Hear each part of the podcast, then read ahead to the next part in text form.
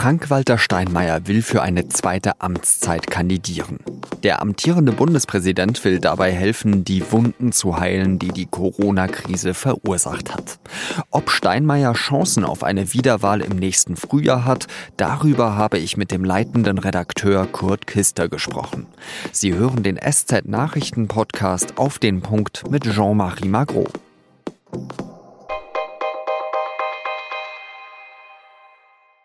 Frank-Walter Steinmeier verspätet sich ein klein wenig am Rednerpult im Schloss Bellevue. Etwa fünf Minuten später als angekündigt setzt er zu seinem Statement an. Einen schönen guten Tag und herzlichen Dank Ihnen allen, dass Sie so kurzfristig heute hier ins Schloss Bellevue gekommen sind. Für 11 Uhr hatte der Bundespräsident ein Statement angekündigt. Wozu? Dazu findet sich vorerst kein Vermerk. Seit viereinhalb Jahren ist Steinmeier jetzt im Amt. Er ist überparteilich respektiert. Es gebe derzeit viele offene Fragen, sagt er am Anfang seines Statements. Das bezieht er wohl auf die Corona-Krise und die Bundestagswahl im September. Eine Frage, die ihn persönlich betrifft, möchte er jetzt beantworten. Ich möchte mich für eine zweite Amtszeit als Bundespräsident zur Wahl stellen. Deutschland stehe an einem Wendepunkt, sagt Steinmeier. Auf der einen Seite befreie man sich mehr und mehr aus den Fängen der Pandemie. Auf der anderen Seite aber seien die Gräben in der Gesellschaft tiefer geworden. Die Pandemie hat tiefe Wunden geschlagen. Ich möchte helfen, diese Wunden zu heilen. Natürlich gebe ein Bundespräsident dabei nicht die politische Richtung vor, betont er. Aber der Bundespräsident kann Brücken bauen. Die SPD wird ihren früheren Spitzenpolitiker mit Sicherheit unterstützen. Auch FDP-Chef Christian Lindner und der linken Ministerpräsident aus Thüringen Bodo Ramelow haben sich für ihn ausgesprochen. Das ist insofern wichtig, weil der Bundespräsident von der Bundesversammlung gewählt wird. Die setzt sich zusammen aus dem Bundestag und genauso vielen Wahlleuten, die aus den Bundesländern geschickt werden.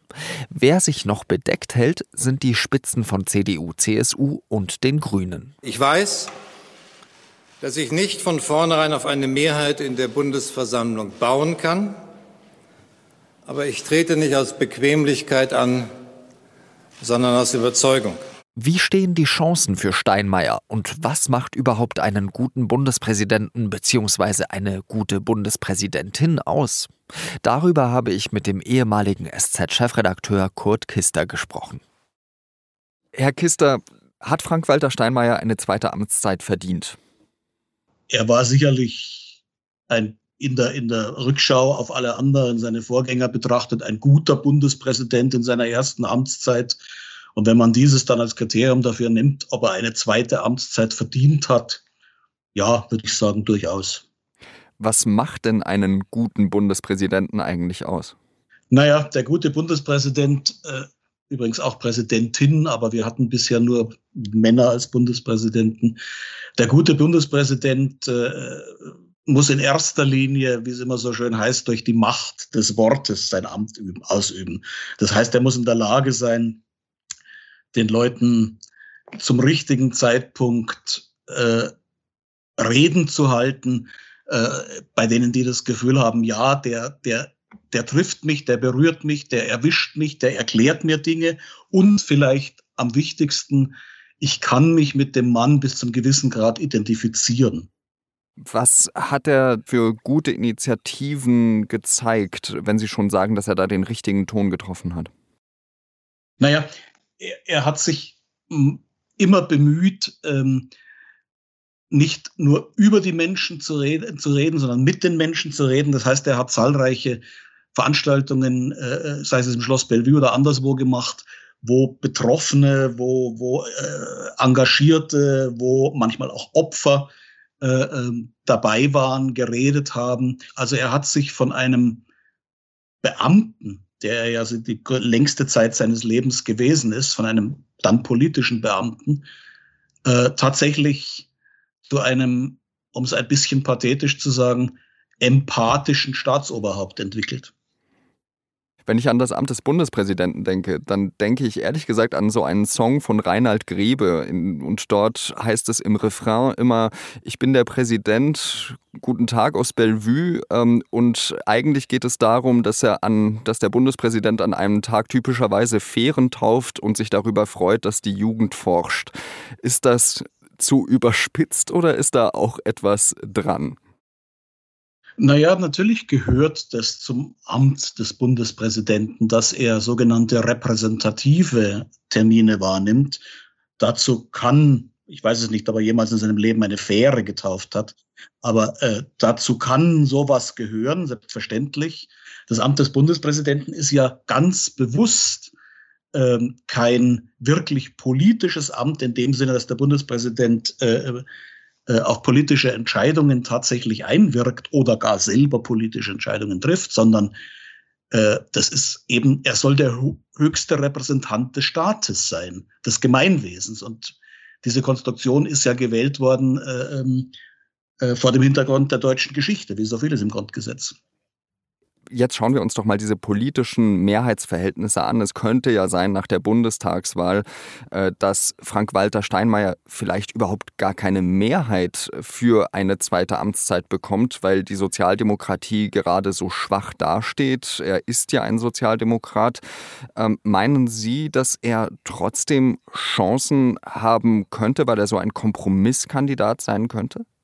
Ich würde das nicht so so parteipolitisch in dem Falle einschätzen, wie Sie es jetzt gerade gesagt haben. Man darf nicht vergessen, Frank-Walter Steinmeier war bei seiner Wahl 2017 äh, sowohl der Kandidat von SPD als auch von der Union. Und äh, die Grünen haben ihn genauso unterstützt wie die FDP. Das heißt, er war in diesem Sinne tatsächlich ein Allparteienkandidat die Wahrscheinlichkeit, dass diese Parteien, die ihn 2017 unterstützt haben, dann sagen, nee, wir wollen den nicht mehr, die halte ich nicht für so groß, zumal er tatsächlich in seinem ganzen Auftreten eben kein SPD-Bundespräsident war. Er kam aus der SPD, aber mittlerweile ist er längst der Steinmeier. Ist diese Wahl zum Bundespräsidenten eigentlich überhaupt noch eine parteipolitische Veranstaltung, sage ich jetzt einmal, wo es wirklich auch äh, um den Wettbewerb zwischen den Parteien geht? Joachim Gauck war ja auch ein Kandidat, der überparteilich vorgeschlagen wurde. Es kommt sehr auf die Umstände an. Ähm, es gibt Umstände, da spielt die Partei, aus der der äh, Kandidat kommt, keine so große Rolle, wie es zum Beispiel jetzt bei, bei Steinmeier der Fall war 2017. Aber es gibt auch ganz andere Umstände. Also wenn man sich äh, äh, erinnert, ähm, wie damals Angela Merkel ihren Kandidaten Horst Köhler erfunden und durchgesetzt hat, äh, das war eine sehr parteipolitische Geschichte. Also das ist schon, das kommt immer auf die, auf die Umstände an. Ich glaube, diesmal 2022 äh, muss es nicht unbedingt so sein, dass parteipolitische Dinge den Ausschlag geben, denn die Wahrscheinlichkeit, dass die Grünen jetzt eine eigene Kandidatin benennen, Frau Göring-Eckardt zum Beispiel, und die Union dann, wenn sie bis dahin in der Koalition mit den Grünen sein sollte, für diese Kandidatin stimmt, weil sie mit einer, Koalition sind, halte ich nicht für so wahnsinnig groß. Was wird denn Ihrer Meinung nach das ausschlaggebende Argument sein für die nächste Wahl des Bundespräsidenten bzw. einer Bundespräsidentin ja vielleicht auch? Ist das eben, wer am besten versöhnen kann nach diesen tiefen Gräben der Corona-Krise? Das ausschlaggebende Element speziell bei dieser Wahl wird sicherlich der Amtsinhaber sein.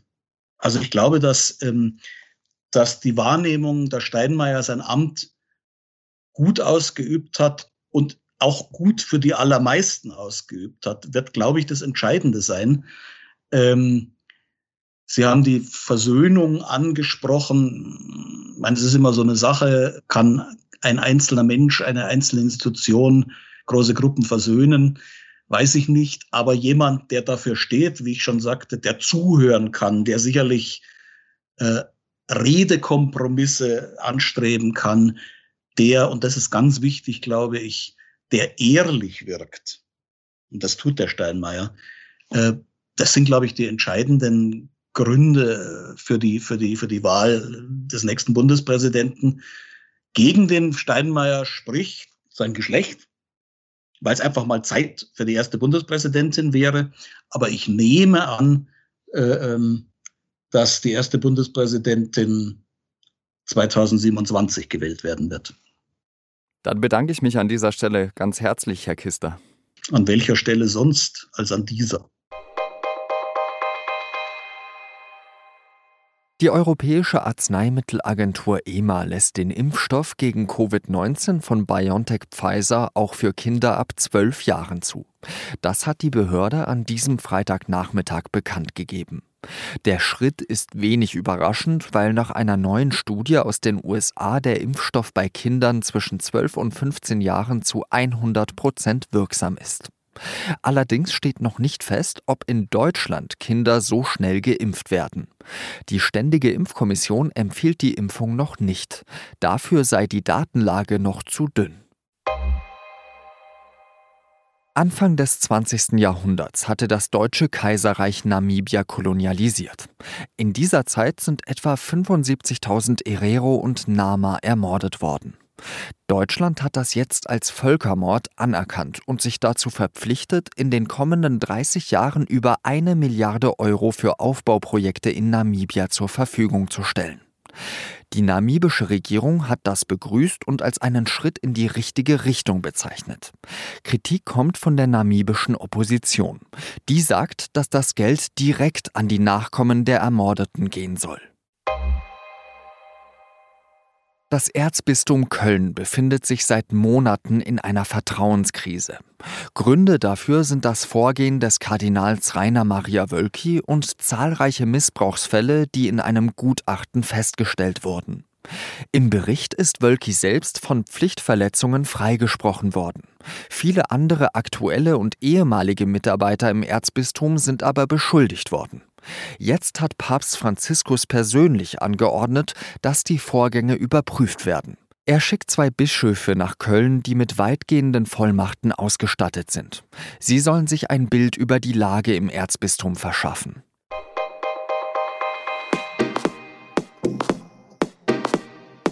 Wie geht's der Jugend in der Pandemie? Das ist eine Frage, die nicht nur wir in Deutschland uns stellen, sondern überall auf der ganzen Welt. Zusammen mit dem Guardian, La Stampa, La Vanguardia und Le Monde hat die Süddeutsche Zeitung Stimmen von Jugendlichen aus ganz Europa zusammengetragen. Das Ergebnis können Sie in der SZ am Wochenende lesen. Redaktionsschluss von Auf den Punkt war 16 Uhr. Danke, dass Sie zugehört haben. Ihnen ein schönes Wochenende. Salut.